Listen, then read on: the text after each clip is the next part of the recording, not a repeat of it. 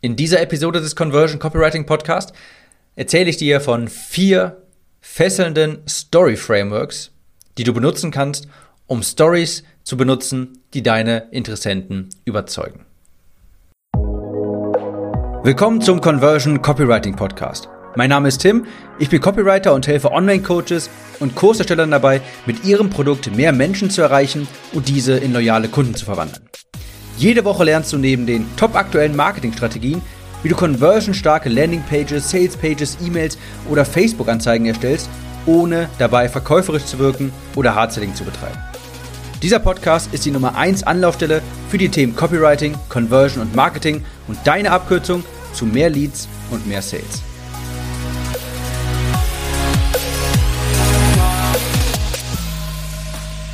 Jeder hört sie, jeder hört gerne zu, jeder kennt sie und jede Kultur hat auch welche. Stories, Geschichten. Gut erzählte Stories fesseln den Zuhörer. Ja, man, wenn man zuhört und die Story gut textet, dann ist das quasi so, als ob es einem selbst passiert. Das Gute daran ist an Stories, die ist, dass sie das Logikzentrum des Hirns umschiffen.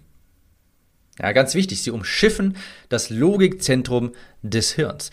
Wenn du eine Story hörst, dann musst du nicht erst überlegen, sondern die erzeugen direkt Emotionen. Und das ist das, worauf es am Ende ankommt. Ich gebe dir mal ein Beispiel dafür. Ich, wenn ich jetzt mit dir über das Prinzip der Komfortzone sprechen möchte, dann könnte ich das jetzt einfach wild erklären. Ich könnte sagen, hör mal, wir müssen aus der Komfortzone raus, um wirklich das zu erreichen, was wir haben möchten. Aber das Problem ist, sobald wir aus der Komfortzone austreten, ist es ganz häufig so, dass wir mit Problemen und Herausforderungen konfrontiert werden, die uns dann wirklich Angst machen. Und wir müssen diese Ängste erstmal überwinden, ablegen, um dann nachher auch das zu bekommen, was wir haben möchten.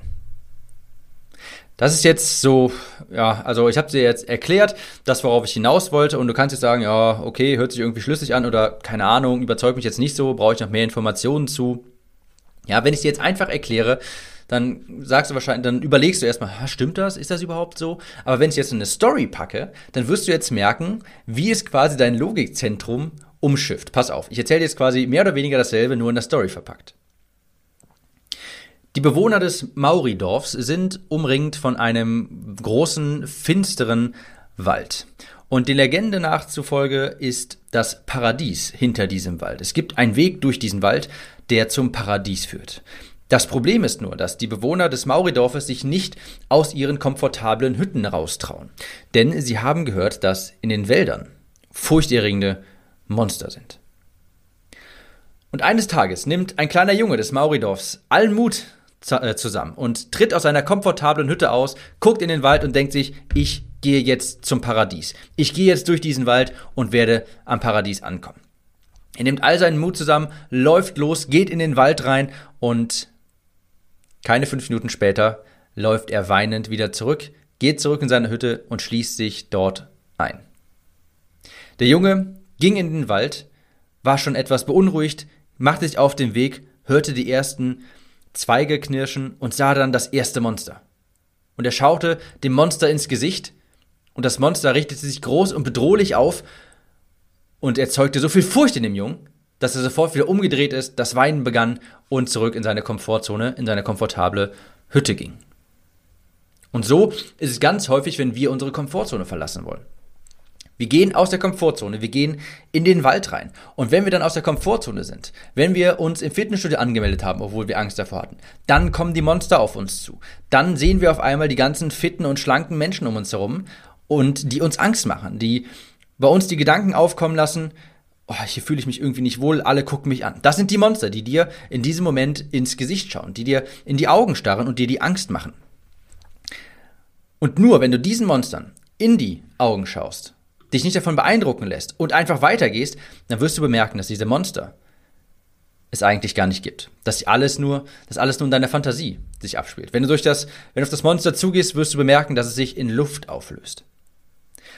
Und das ist dasselbe bei der Komfortzone. Wenn wir aus der Komfortzone austreten, müssen wir uns erstmal mit diesen Monstern beschäftigen. Wenn du deine erste Facebook-Anzeige auf, ja, auf Facebook schaltest, dann wird es so sein, dass die Kommentare deiner Bekannten, deiner Freunde darunter sich breit machen. Und das sind die Monster, mit denen du dann äh, umgehen musst. Dann werden die sowas sagen wie, hey, was machst du hier denn gerade? Was passiert denn hier? Ja, hör mal auf damit, das ist ja lächerlich, was machst du denn hier?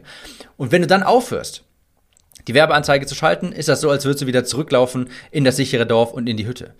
Wenn du dann aber weitermachst und den Monstern in die Augen schaust, bemerkst du, das war jetzt vielleicht anfangs etwas unangenehm. Aber es passiert mir ja gar nichts.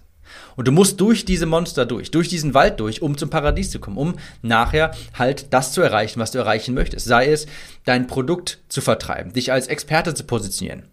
Du kannst nicht aus dem Dorf ins Paradies. Du musst erst durch den finsteren Wald. Und ich bin mir sicher, dass wenn du jetzt diese kleine Geschichte gehört hast, die eigentlich ja gar nichts anderes ist als das, was ich vorhin gesagt habe, es ist schon fast, es ist schon sehr schwer, sich gegen diesen Gedanken zu wehren. Das macht schon irgendwie einfach Sinn, wenn man es in der Story hört, obwohl es eigentlich derselbe Inhalt ist. Ich weiß gerade leider nicht mehr, wer das gesagt hat, aber es stimmt. Jemand hat mal gesagt, a story is a sense-making device. A story is a sense-making device. Also eine Story ist quasi ein Utensil, das einfach Sinn macht. Und du solltest die auf jeden Fall benutzen, um deine Marketingbotschaften zu verbreiten, um auch bei deiner Zielgruppe dir Gehör zu verschaffen. Nach diesem etwas längeren Intro kommen wir jetzt aber hier zu den vier Frameworks, die ich dir hier mitgeben möchte, um eine solche Story zu erzählen. Das erste Framework, das ist ganz klassisch. Das kennst du auch und das ist auch sehr weit verbreitet. Das ist The Hero's Journey. Man begleitet den Helden, wie er den Drachen tötet oder die Prinzessin rettet. Das ist äh, Super Mario 64, wer das gespielt hat, äh, weiß ich, also da muss ich sofort denken, äh, ist quasi das. Du begleitest den Helden und siehst ihm dabei zu, wie er die Prinzessin rettet. Beziehungsweise das jetzt hier metaphorisch gesprochen, aber es ist meistens so, dass es wie folgt aufgebaut ist. Irgendjemand wird zum Abenteuer aufgerufen. Er bekommt Hilfe von einem Mentor, er kommt an eine scheinbar unüberwindbare Hürde und er transformiert sich innerlich, um diese Hürde zu überwinden. Er glaub, also er fasst neuen Glauben an sich und er erreicht dann das Ziel. Er hat dann den Drachen getötet, die Prinzessin gerettet, den Ring in, äh, in die Lava geschmissen, was auch immer. Und dann kommt es noch zur Rückkehr, dann wird er gefeiert. Und so sind fast alle richtig guten Filme, die du kennst, aufgebaut. Das ist zum Beispiel dasselbe bei Frodo, der Herr der Ringe. Das ist bei Harry Potter der Fall. Das ist bei Star Wars der Fall. Also The Hero's Journey ist eine ganz ist eine sehr weit verbreitete, sehr effektive, ist ein sehr effektives Framework, um eine Geschichte zu erzählen. Ruf zum Abenteuer, Hilfe von einem Mentor, eine, eine scheinbar unüberwindbare Hürde, eine Transformation, das Ziel wird erreicht, er kehrt zurück und wird gefeiert. So kannst du eine wunderbare, schnelle Geschichte erzählen. Zweite, äh, die zweite Form der Geschichte, das ist der Shitstorm. Das basiert auf der Annahme, dass Menschen Drama lieben. Wir lieben Drama. Wir hören das einfach gerne. Deshalb ist es auch so, dass bei dem Shitstorm die Geschichte mit einem großen Drama eröffnet wird. Das zeigt zum Beispiel am Anfang einen Ausschnitt, wo einfach großes Drama passiert, ja, wie der Held vor dem Drachen liegt und kein, kein Schwert mehr in der Hand hat und der Drache zum ähm, Einatmet, um Feuer zu speien oder sowas. Dann wird auf einmal danach der äh, Bildschirm schwarz. Das ist sehr großes Drama. Und du fragst dann natürlich, was passiert hier? Was ist los? Wie kam es dazu? Ich will das wissen. Dieses Drama erzeugt massive Neugierde. Und nachdem du diesen Ausschnitt gezeigt hast, wo das größte Drama ist, gehst du zurück zum Anfang und zeigst, wie alles vorher harmonisch war und zeigst aber schnell, dass etwas in der Beziehung vielleicht bröckelt oder dass zum Beispiel, also es könnte zum Beispiel sein, dass, dass man sieht, wie die Beziehung zwischen Mann und Frau anfängt zu bröckeln, dass der Ar das Arbeitsverhältnis irgendwie anfängt zu bröckeln, dass sich irgendein Problem, also irgendein Problem wächst heran, Drama entsteht. Und je mehr Drama, desto besser. Du erzählst dann, wie sehr das Drama die Teilnehmer belastet, wie er es zu lösen versucht, wie alles noch schlimmer wird, aber am Ende doch alles löst. Zweites Framework also der Shitstorm. Das dritte Framework ist das enthüllte Geheimnis. Ich habe letztens eine äh, Sales-Page gesehen, ich wurde retargeted. Äh, ich glaube, es war Todd Brown. Ich wurde retargeted und dort war dann eine Sales-Page und als Überschrift war dort die Marketinggeheimnisse des Donald Trump, wie der umstrittenste Präsident der Welt Millionen bewegt und für sich gewonnen hat. Und darunter war dann eine Story, wie ganz zufällig jemand an diese Geheimnisse gekommen ist. Der hat sie anfangs für sich behalten, da der Angst hatte vor Strafe, dass es ein vertrauliches Dokument war, er ist durch Zufall drangekommen und er wollte es nicht rausgeben, aber er hat sich dann doch entschlossen, es zu veröffentlichen. Hier ist jetzt das treibende Element nicht wirklich Drama, sondern Faszination. Wir Menschen lieben auch irgendwie Geheimnisse. Man also natürlich klingt das irgendwie sehr unglaubwürdig. Und ich bin mir auch sicher, dass diese Story, die ich da gelesen habe, erfunden war. Aber es klingt jetzt schon, also es klingt sehr geheimnisvoll, aber nicht vollkommen unmöglich, ja. Da denkt man sich schon so, ah, das könnte, also ich meine, könnte ja schon sein, ne? klingt ja schon irgendwie interessant. Und bei der Story war es dann so, dass, beziehungsweise bei dieser Story bauen wir darauf auf, dass es irgendetwas Geheimes gibt, was der Menschheit vorenthalten wird. Aber, und das, das, was vorenthalten wird, wird dann greifbar gemacht. Denn Menschen glauben gern, dass ihnen irgendetwas eingeht, dass die Regierung etwas, ihnen etwas verheimlicht, dass es eine große Verschwörung gibt oder sowas. Das ist, das ist bei uns Menschen so veranlagt. Sowas mögen wir einfach. Irgendwie glauben wir da gerne dran. Das war also ähm, Story Framework Nummer drei, das enthüllte Geheimnis. Eine Story erzählen, wie jemand an eine Information gelangt ist, die für die Öffentlichkeit niemals zugänglich sein sollte und er es jetzt veröffentlicht hat. Viertes Story Framework. Das ist David gegen Goliath. Das ist immer eine sehr effektive Story, denn wir Menschen mögen auch, wie der Underdog gewinnt. Wir mögen es zu lesen, wir sympathisieren gerne mit jemandem, der sich gegen die großen etablierten Mächte aufhetzt, der aber eigentlich ein sehr kleiner Mann ist quasi. Also der eigentlich vielleicht nur eine einzelne Person ist, die sich aber gegen Facebook, Google, Amazon oder sonstiges stellt.